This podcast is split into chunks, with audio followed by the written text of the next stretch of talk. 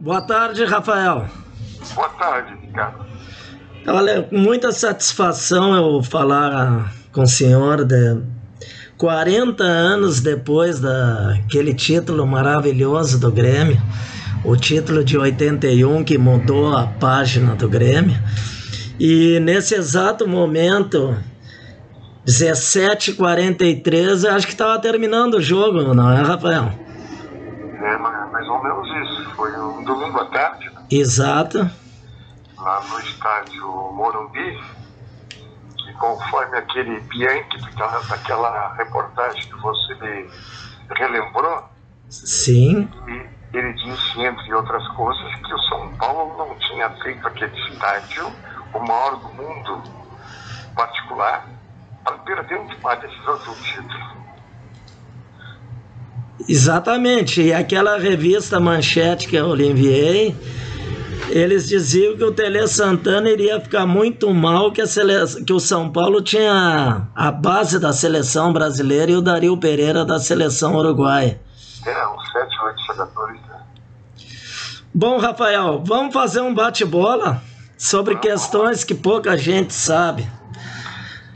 A principal como que o Enio Andrade substituiu o Paulinho de Almeida, campeão gaúcho de 80, e o Enio Andrade tinha perdido o gauchão de 1980 no Beira-Rio pro Grêmio. Quando é que Enio Andrade começou a ser cogitado pro Grêmio? O Enio, ele se tornou, sem dúvida nenhuma, um amigo meu pessoal. Assim eu não conheci o Enio é, há mais tempo naquela época. Eu fui, eu fiz um contato com ele em 1980, se não me engano, no, no início do ano, eu acho. Mas ele trabalhava no Esporte Clube Internacional. E, e manifestei interesse em contar com ele. Eu entendi que o Enio era um excelente treinador e seria um nome muito bom para o Grêmio no futuro. Aí ele me disse, eu, eu, falei com ele pessoalmente, inclusive, ele disse que não poderia romper um contrato que ele tinha em vigor por uma questão de correção. E eu entendi perfeitamente e até gostei muito disso. Quando você começa a conhecer uma pessoa e vê que ele tem realmente posições muito é, inteligentes corretas, isso me marcou muito. E aí ficou para mais adiante.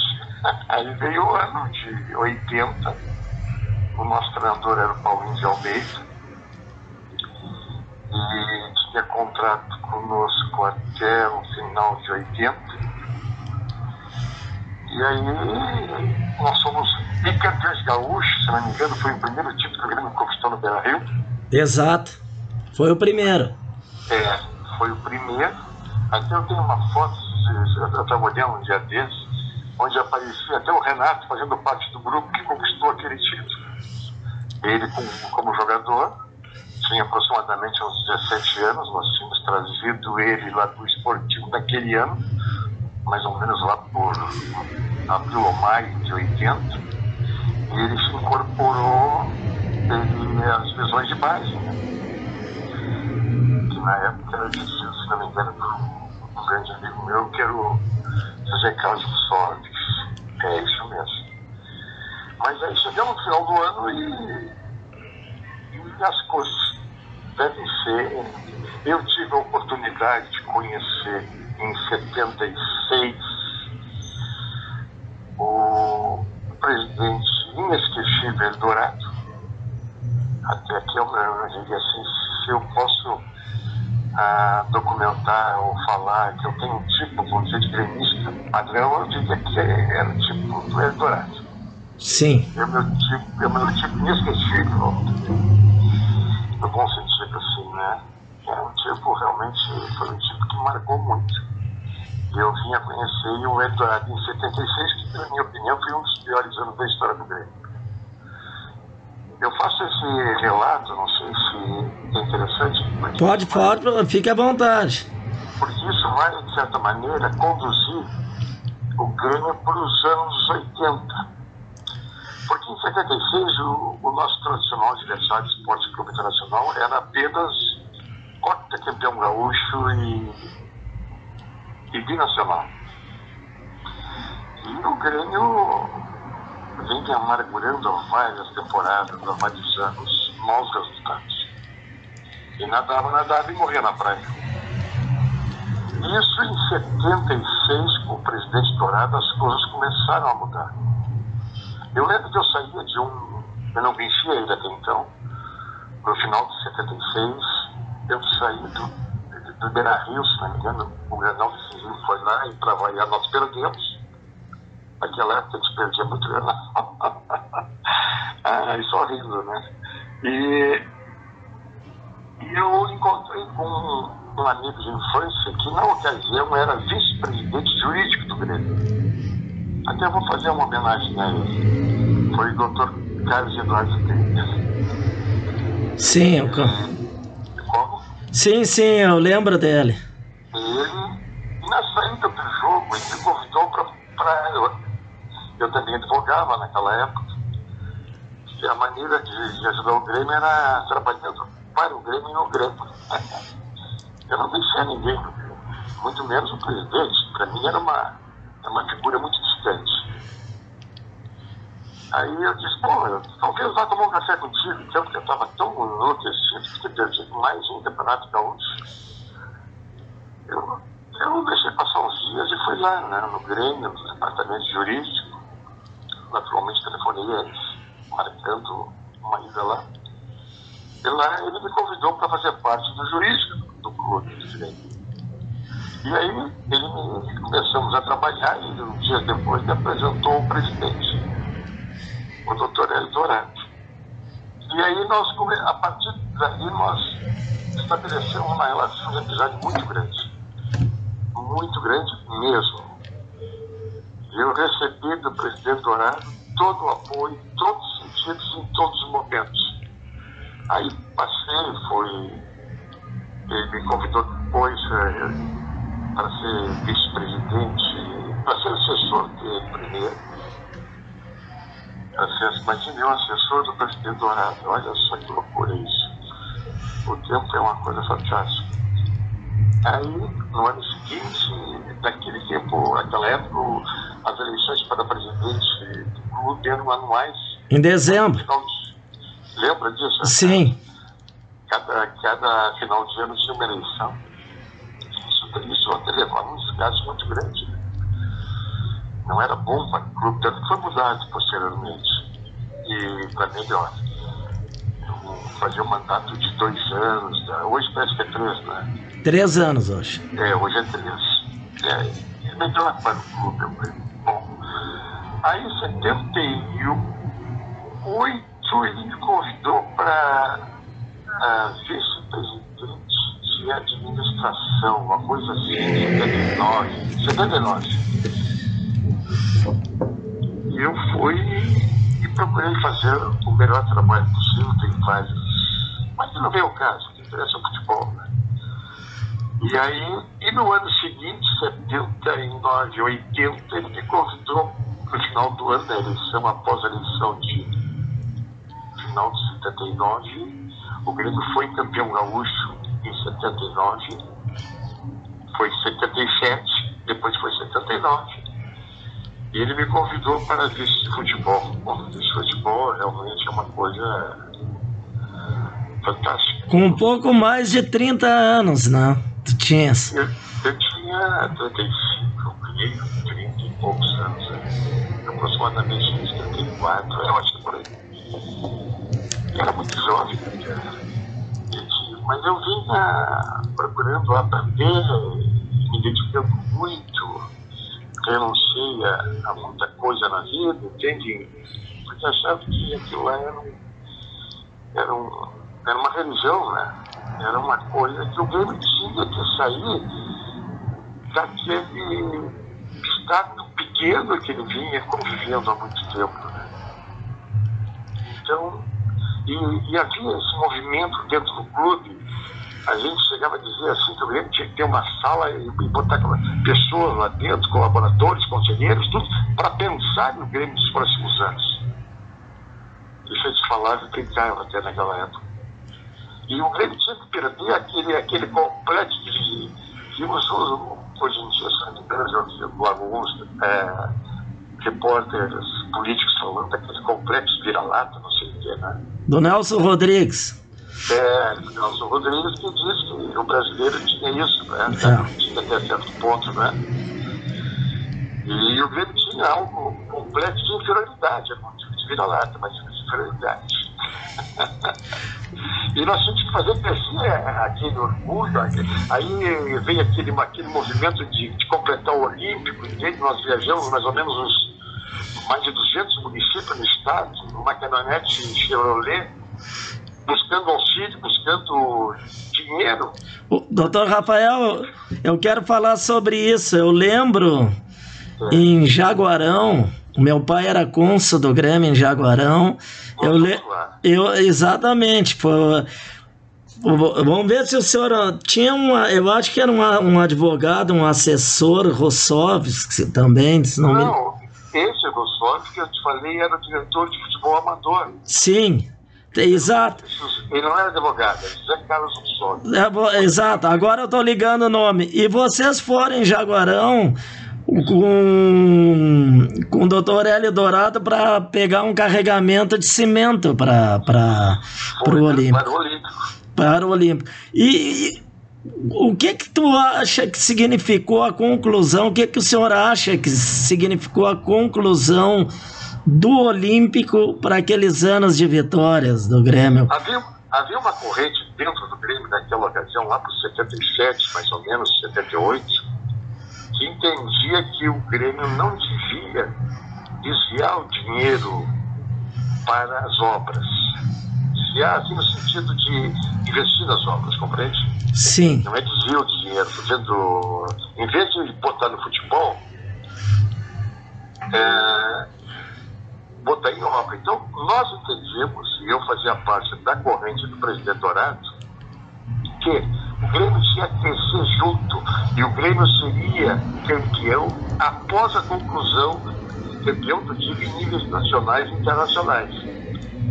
Exato. Após a conclusão do Olímpico.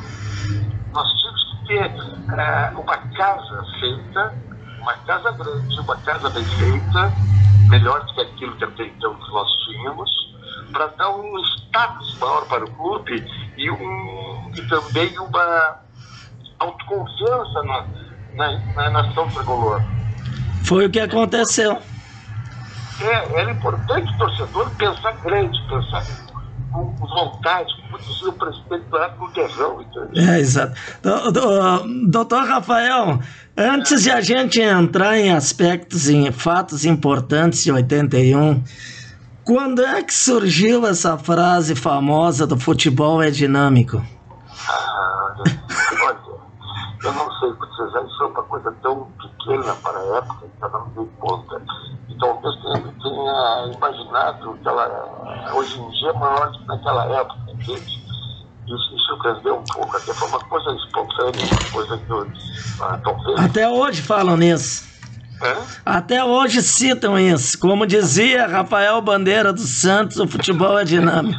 Mas uma coisa assim, pequena, uma coisa singela e aceitado até hoje. Eu, eu, eu às vezes escuto isso. Mas paciência, faz parte do futebol, né? Porque na verdade a frase é, ela, ela é maior, né? Sim. Eu sempre diz que a, a, verdade de hoje pode ser a mentira de amanhã. Sim.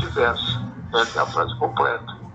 O, doutor Rafael, agora vamos para aspectos do, do, de 81. Bom, então que eu ia chegar agora. Então, 2080, concluímos o Olímpico, que foi o que deu o, o início do salto do Grêmio. Sim. Foi o primeiro foi o primeiro trampolim, a, a, a, a, primeira altura, vamos dizer assim, quando se fala em saltos ornamentais, compreende? E o Olímpico concluído. Então foi, foi uma luta, foi difícil, mas nós é, derrotamos aquela, aquela corrente que não queria ir dia só dinheiro para futebol e nada de obra. Mas são opiniões, né? Ainda bem que prevaleceu a, a opinião do presidente Dourado. Bom, aí em 80 tem aquela história que nós falamos há pouco, da qual seria o treinador para o ano seguinte, para 81. eu já estava acompanhando já todo ano de 80 o vestiário do clube, né? Porque eu me informei no vestiário, vestiário, quase não saía de lá, né? Era, eu sempre, eu aprendi muito com uma pessoa que até eu quero fazer uma homenagem a, a ela. Foi o Valdemar Verati, né? O Verati o outro não o Valdemar, o Valdemar é irmão, mas também é os dois, a família toda do Gerard. E o Antônio Carlos, né? Antônio Carlos. E aí faleceu há pouco tempo agora. E, e era o senhor nosso, né? Sim. Hoje, hoje, hoje é mais chique a coisa, né? Tem certas coisas que eu sou ainda de uma outra época mesmo. Eu sou demodê, como se diz, né? porque é diferente. Hoje eu acho muita, muito mimimi, entendeu? No futebol. Naquela época era incrível, hoje é, é, é, é auxiliar do auxiliar do, do auxiliar, eu não sei o que, não sei o que, não sei o que. É, é o CO1, é o CO2, CO3, não é? Não, na verdade. É verdade. Doutor Rafael, é. o senhor fez parte da tradição do jurídico do Grêmio, né? Da, do, do, do jurídico eficiente do Grêmio. Eu lembro como se fosse hoje, eu estava indo para o jogo noturno do, do, do Grêmio contra o São Paulo, o primeiro jogo, e o jurídico conseguiu.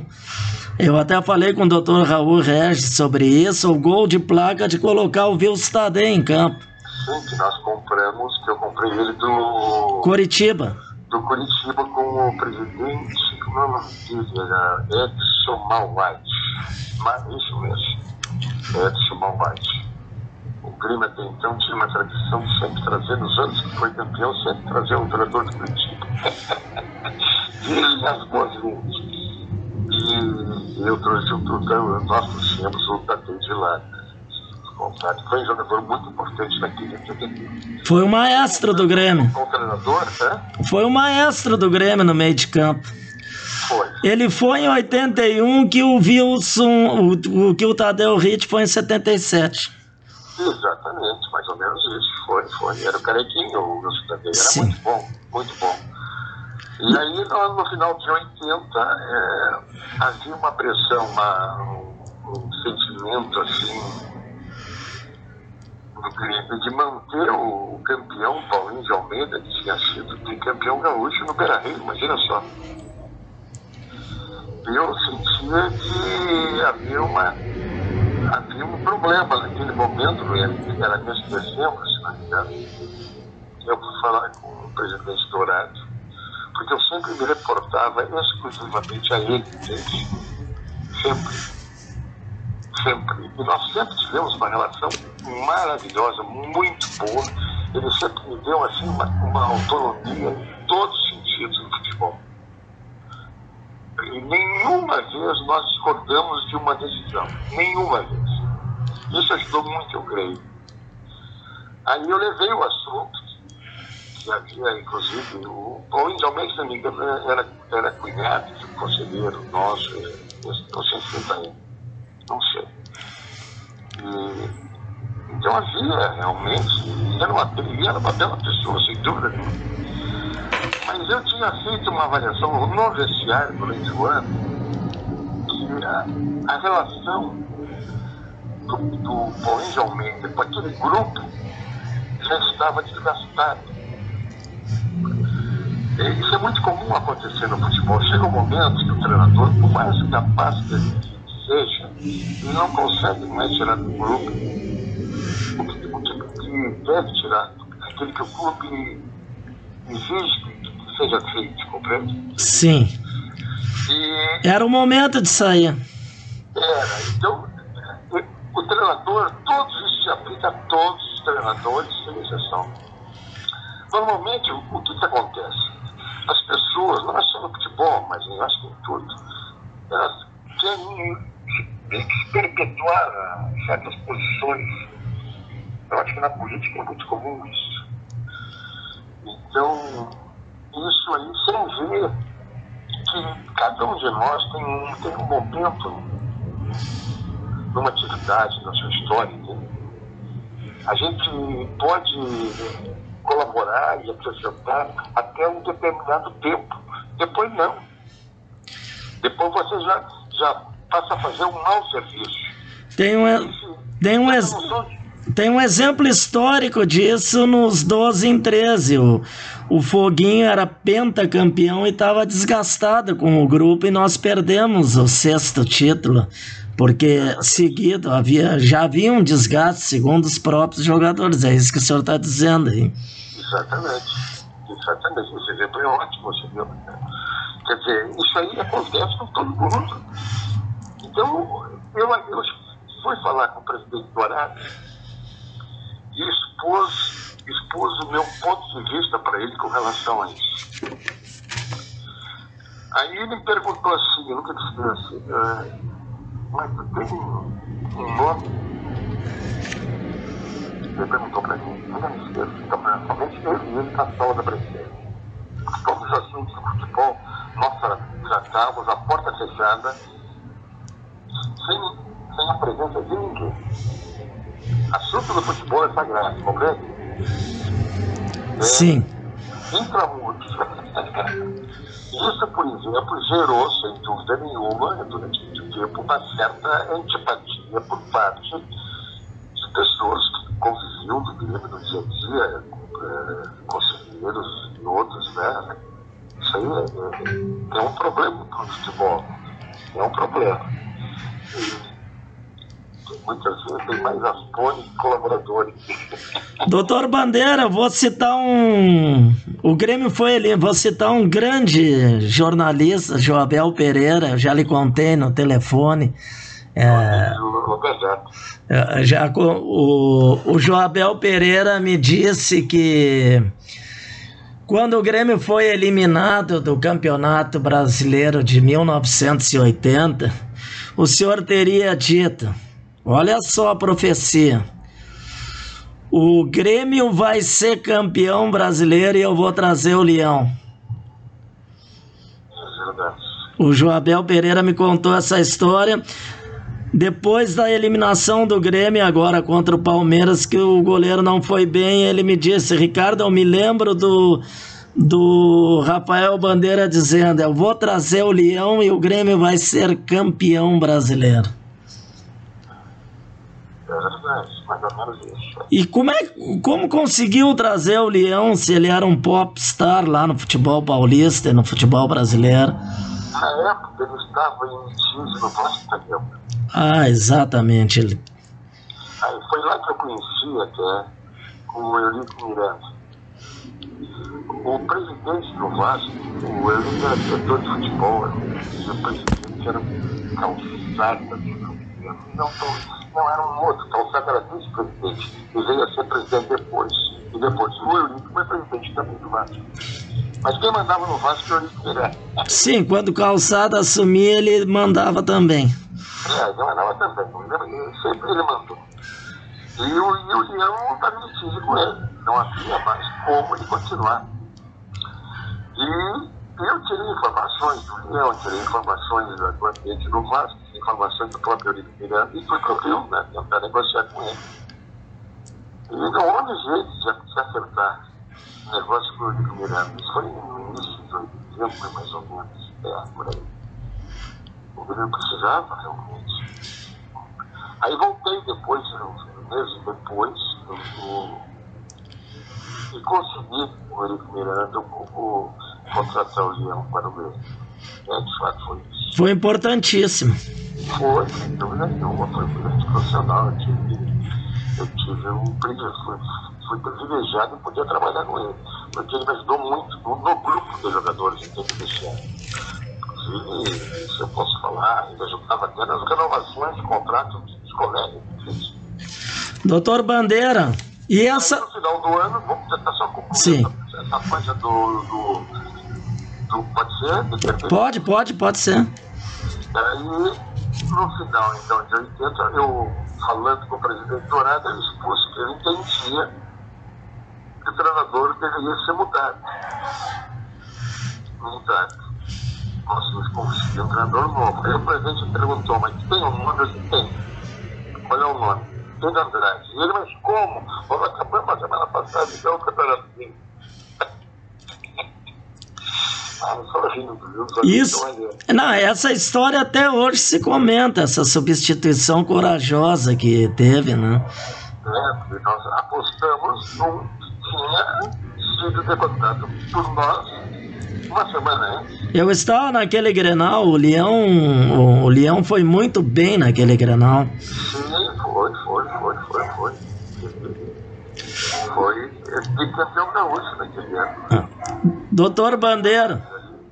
Doutor Bandeira, troca de Paulo Isidoro por Éder por Paulo Isidoro e o Paulo Isidoro, grande destaque em 81. Como é que se deu essa troca?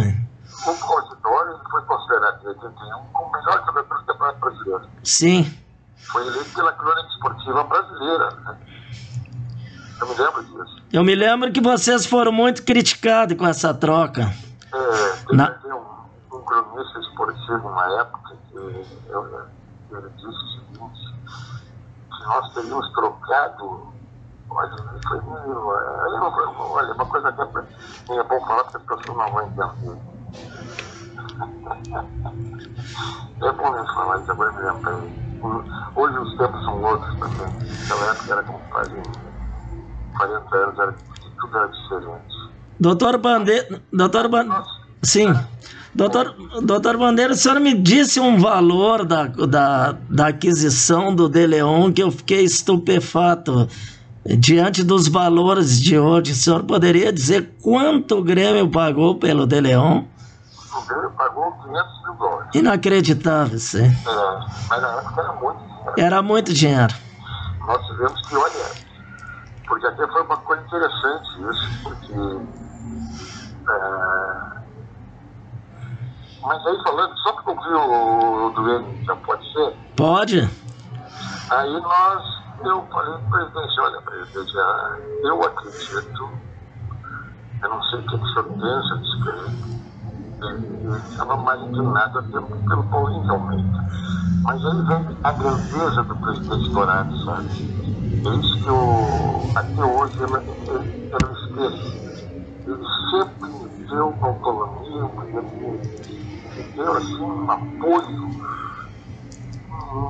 todas as coisas. Isso é para mim que eu acho que aqui é um registro histórico. Por quê?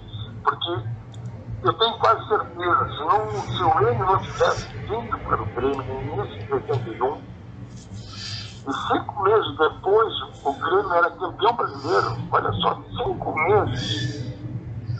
Foi final de 80 para maio de dia 3 de maio de 81. Sim, correto? hoje, 40 anos. Cinco meses após a dita do Grêmio, o Grêmio era campeão brasileiro. O que explica isso? É espiritismo, isso que é. Ai, ai, lembrando isso. Eu lembro. Eu, em, pouca gente se lembra disso aí, mas o Falcão foi na metade do ano para Roma. E ele desceu em Porto Alegre aqui no final do ano, início do ano, ele fez uma profecia que deu certo. É, tá, tá, tá nos jornais isso aí.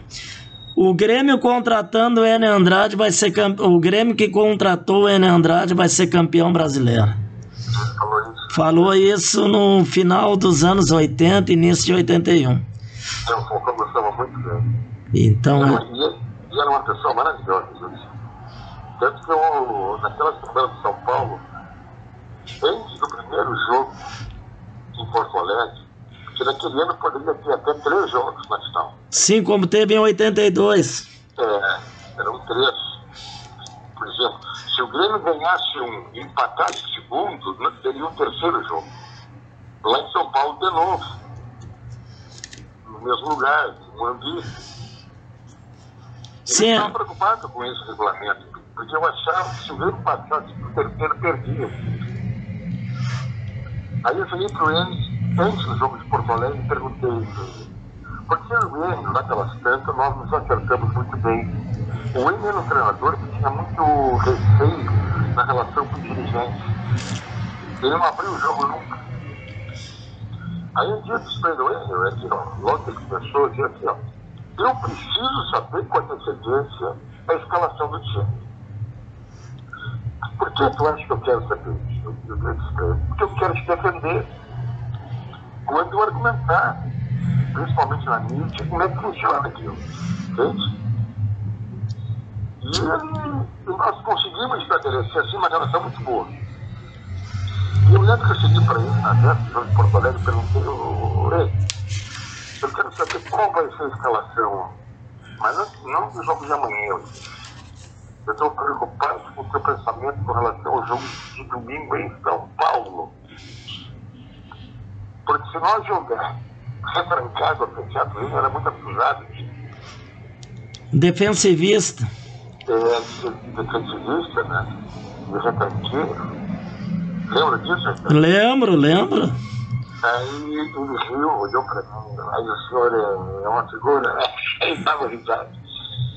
Não, eu quero saber em São Paulo, se nós jogar retrancado lá, nós vamos perder. Ai, meu Deus, essa, essa foi uma, uma ótima passagem.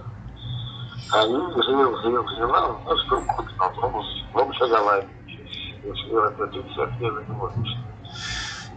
Estava eu, ele, o, o preparador físico, era o Juninho Espinosa. Exato, eu me lembro dele. Era eu, a comissão técnica minha, é, nossa, no caso, era, era o, o Hélio, era o, o Julinho Espinosa, o supervisor Berardi, Milton Coelho. o Milton Coelho, meu amigo até hoje, meu fantástico. Eu, eu aprendi essa entrevista com ele. Foi um dos culpados. ah, é, foi um dos culpados. Bom, então, mas aí, aí o erro, como eu falei do Planalto, disse, olha, é a solução é. Ele, bom, vamos fazer o seguinte. Eu acho que tem razão. Vamos, vamos de ele mesmo. Foi a resposta dele. Isso é um processo de pronto, e vamos em frente. Aí tu vê a grandeza do presidente, né? que não é personalista, que não é, não é o ponto da verdade, tá entendendo? Sim. Isso, isso é um momento histórico do, do clube. A partir daí, o clube campeão brasileiro, ele deu um salto maior. entende? Tu vê na, naquele, na foto de 80, por exemplo, tu vê ali Baidep, tu vê Lomar, tu, tu vê Bonamigo, tu vê os jogadores que foram depois o Paulo Roberto, e todos aqueles que subiram de baixo deles, Que foram para Libertadores de 83. foram para a Libertadores de 83 com alguns reforços, naturalmente, que foram trazidos pela direção da época. Né? Mas a base foi montada, foi montada, sem dúvida nenhuma. Então, ali foi a mudança do Grêmio, foi a, a, a grandeza. Ele mudou de patamar ali. mudou de patamar, mudou de turma, né? Se diz, né? A turma passou a ser outra já. Em termos de futebol, não só brasileiro, como sul-americano, com a Libertadores, principalmente. Exatamente. Nós já em 82 é, é, perdemos uma partida absurda para o Flamengo, no Olímpico, lembra? Nos roubaram, né? Sim, o jogo. Oscar Scolfar era o juiz. É, é. Tanto que eu me lembro em 81 eu tinha uma grande preocupação com a arbitragem daquele jogo lá em São Paulo. Porque nós tínhamos que ganhar aquele jogo. O empate para nós, a derrota nem se fala, mas o empate seria muito ruim para nós. Porque nós tínhamos que terminar. A minha preocupação era, era com a arbitragem. Foi o Arnaldo o juiz, né? Não, não. Não foi Foi o, o, o, o Heinz, ah, o Wright. que era, na época, na minha opinião, o melhor juiz de futebol brasileiro, o mais correto. Nós tínhamos informações, nós fizemos pesquisa de informações dele. Por sinal, eu, eu vou te confidenciar uma coisa. Ele era muito amigo do, era amigo do Leão, inclusive. E o Leão falava muito bem a respeito dele. Não que tenhamos tido vantagem, nada disso. Mas ao menos nós tivemos uma arbitragem violenta. Ele, ele era amigo do Hofmeister também, ele chegou a apitar no futebol gaúcho, o Wright. É, mas, eh, bom, o Osmar também era meu amigo, também. também. Eu, depois eu, eu me tornei muito amigo dele. Também eu conheci naquela época, eu não conhecia. Na verdade, eu conheci o pessoal todo a partir de 77. Foi a minha permanência, a minha trajetória no clube, entende? E, e fiz eu acho que o Grêmio cresceu. Eu lembro que eu lembro do Cid Pedro Cabral. Sim, o Cid Pinheiro Cabral, fora das quatro linhas, a coluna dele. Era, era pai do meu amigo Cláudio Cabral. Sim. E nós trabalhamos juntos numa época na Casa Bandeirantes. Eu trabalhei um período pequeno lá com, com o Cláudio. Com o, o seu Maurício Saraiva também. o Maurício. Mas chegou a pegar o Maurício na, no início dele, então. No início dele, que hoje ele, ele é chamado de seu Maurício. Imagina só, hein? E eu dou risada quando eu, eu ligo a RTC e eu ouço as gurias ali que são, fazem a produtora de esportes da, da RBS. E eu vejo ela, seu Maurício. Eu acho muito engraçado. Ai, ai. Então, é, a, gente, a gente começa a relembrar as coisas, né? E daí o Grêmio se foi, né? O Grêmio se foi em frente, melhor, né? no bom sentido. E o Grêmio cresceu, o Grêmio mudou muito. E tanto que eu brigava muito com o Cid por duas coisas. Eu, ali eu recebi uma homenagem do, do Cid Pinheiro Cabral, eu vou te relatar também do ano seguinte. Ele era colorado doente, Fanático. Fanático. Mas ele era uma pessoa muito interessante, inteligente, educado. E eu brincava com ele através de, de entrevistas, entende? De comentários, a gente se cutucava, entendeu? Naquela época ele fazia parte do sal da redação, né? E eu fazia, eu, eu sempre dizia que a torcida do Grêmio era maior que a. E ele não aceitava isso. E ele dizia que o Olímpico também era maior do que o Ele ficou muito irritado com o público de Grêmio Ponte Preta e criticou muito o Grêmio com aquele público. Eu me lembro disso aí. Acontece que o Borbeiro deu uma renda fantástica, 104 mil paquetes. Eles ficaram loucos com isso, loucos com isso aí. o Cid Pinheiro gritava na coluna dele lá contra isso aí. Mas, mas foi, sabe? Mas isso aí tudo, olha, naquela época era importante para nós fazer esse estímulo de, de crescimento, de grandeza do clube no frente. O torcedor também, hoje, se drogar nesse sentido, entende? É importante isso. O Grêmio tinha, tinha, tinha sofrido muito antes, muitos anos antes, entende? Não, e os anos, os anos 70 ali foi um, foram anos de derrota e, e com uma su, su, supremacia absoluta da imprensa que teve o acesso dos mandarins, né? Então foi muito sofrido para a torcida do Grêmio. Foi, aquele... muito, foi muito sofrido. Tanto que eu cheguei, quando eu saí do. Em, em 76, eu saí do no Beira-Rio, nós perdemos o campeonato. Aí no dia seguinte eu cheguei para um amigo meu e disse assim, só temos uma solução. Nós vamos amanhã lá no Grêmio, amanhã de manhã, e vamos comprar um título e uma, de sócio uma cadeira. Imagina. Aí nós fomos, acordamos cedo, às 8 horas da manhã, fomos pro Grêmio, no Olímpico. Chegamos no setor lá e pedimos, nós queremos comprar. Não tinha ninguém no clube, tava um, parecia um velório não tinha ninguém. Aí e nós pedimos, nós queremos comprar. Sabe que a funcionária não acreditou? Não, não, era, aquilo era um desânimo, porque a imprensa batia forte também. É. E o Grêmio enfrentava naquele tempo o que o Inter está enfrentando hoje nos Grenais. É. O, o, o, A gente ia pro Grenal, sabia que ia perder. sa- é, é o que estava acontecendo, o que está acontecendo com eles agora. Aí o meu amigo Robertan, ele acabou com o Parque Luiz, Sim, escurinho dele. E a gente perdia sempre um gol escurinho aos 45 segundos tempo. Entrava escurinho e fazia o gol. Era uma coisa bárbara. Doutor Bandeira, e aquele domingo dramático de Grêmio Ponte Preta aqui, gol do Oswaldo, como é que nós sobrevivemos àquele sofrimento miserável? Olha, foi uma coisa assim nada.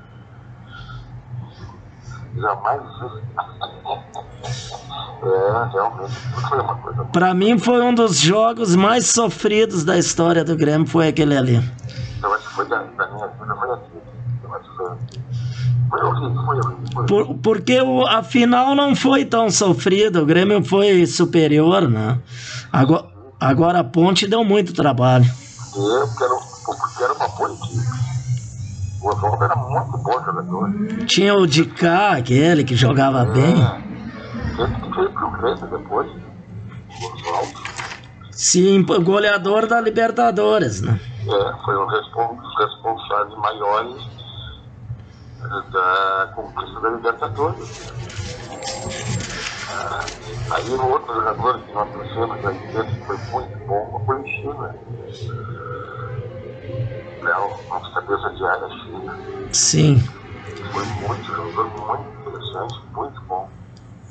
Né? Como jogador que foi o primeiro jogador que eu contratei como dirigente de futebol. Ele veio de graça praticamente. Ele ganhou, ele ganhou quase todos os títulos, né? Com a camisa do Grêmio também. Foi, foi o primeiro jogador, ele veio bem jovem. Ele veio lá de Passo Fundo, 14, eu acho, se não me engano. Lá de Passo Fundo. Eu, foi, primeiro, foi o primeiro contrato profissional que eu tive a oportunidade de fazer no Grêmio. Doutor Bandeira, hoje a gente está completamente diferente com as verbas de televisão milionárias. Eu me lembro que naquele tempo, lá, final dos anos 70, que mantinha e dava muito fôlego o programa eram os bolões aqueles, né? Era aquilo que mantinha, que dava um suporte bom para o clube, né? Porque não era fácil fazer futebol lá, naquele período. Não, naquela época a verba de TV era, era praticamente zero. Até então era muito difícil, olha, eu tive problemas muito sérios com emissoras de, de televisão que queriam transmitir jogos de graça. E olha, a pressão era muito forte, muito forte. Eu tive momentos assim de mais tarde, até com. Eu tive momentos muito difíceis por causa disso. Que eu, tanto que nós criamos em 1979, por aí, 78, 79, eu aco- acompanhei o presidente Dourado e se- eu fiz os, os responsáveis pelo primeiro estatuto da primeira associação de clubes e profissionais de futebol do Brasil. Nós criamos, e o Dourado foi o primeiro presidente, eleito nacionalmente. Ali começou, foi que deu origem né, ao Clube dos 13, que veio depois. Foi aí que deu, aí havia assim, uma certa resistência muito grande, principalmente nas TBS, com relação a isso. Né? Porque sentiu que os clubes estavam se fortalecendo. Aí o estatuto da CBS, na, na, na época da CBT eu acho, lá por antes de 80, era muito. Era muito É, e o, é, o Avelange era um ditatorial, né? Era um ditador, né? Era muito leonino, né? Era muito, era muito ruim, não. Os outros não. Não, eles nem tinham é, cadeira na eleição da CBF, não tinha lugar, não, não votavam na eleição para presidente. Aí, com o tempo, eles flexibilizaram um pouco, mas ainda continua uma, uma culpa por, também dos próprios clubes, por culpa dos próprios clubes que na hora que tem que tomar posições e decidir, eles um para cada lado. Eles perdem a união. E aí há um jogo de política, de interesse, até financeiros, disso tudo. Né? É muito difícil. Como, Estava Ricardo Teixeira me disse, a primeira vez que o Grêmio caiu, vocês caíram porque são muito independentes lá no Sul. sim. Ele me disse isso. E ele disse assim, na lata, como se diz, entende? É, tem muita história disso aí. O, doutor Rafael, agora que a gente está encerrando, como é que o senhor se sente hoje, 40 anos depois desse feito histórico? Não, o que eu tenho torcido pelo Grêmio, eu acho que eu estou mais doente até. É, eu estou achando até é, é, essa entrevista é muito boa, porque faz lembrar coisas que eu já talvez tenha estava um pouco adormecidas, entende? Que a, a cabeça da gente um, é um grande almoxarifado. Sim. Você sabe disso? E sabe que toda pessoa humana tem limitações né, de, de depósito no almoxarifado, está entendendo? Na cabeça. E você vai enchendo durante um trajeto muito longo muita informação. E à medida que as coisas ainda continuam a chegar, continuam a entrar, você tem que guardar no seu almoxarifado, você tem que. As coisas mais antigas vão ficando lá para fundo, né? Sim. Eu... Então, você muitas vezes, com a idade, não por. Você esquece, né? né? Você, elas estão muito distantes já. Eu tenho uma, uma vida já de 75 anos. Pois é, então foi campeão brasileiro com 35 anos. É, mais ou menos isso, é, é verdade. Eu, eu não sabia nada. eu era esforçado, né? Do, doutor Rafael, muito, obri muito obrigado. A gente tomou o seu tempo, não, mas foi bom para recordar. E qualquer hora a gente vai voltar a conversar para falar sobre bastidores do futebol. É, tá bom, eu te agradeço a oportunidade. Até foi bom para reviver momentos assim que são históricos, sem dúvida nenhuma, né? Momentos muito uh, românticos, eu diria, da história do clube, né? Porque poucas pessoas sabem disso. Eu tive a oportunidade de compartilhar essas informações, sempre com aquele sentido que nós sempre tivemos, de passar para o torcedor gremista que é importante a mobilização em todos os sentidos. É muito importante. E às vezes, no momento ruim, ele tem que ser, ele tem que ser usado como uma força assim, muito grande para superar as próximas dificuldades. E assim que a, que a grandeza de um clube é feito. Obrigado, viu, Ricardo? Muito obrigado, doutor Rafael. Saúde. Um abraço. Você acabou de ouvir o podcast Corneta do RW com Ricardo Wortmann.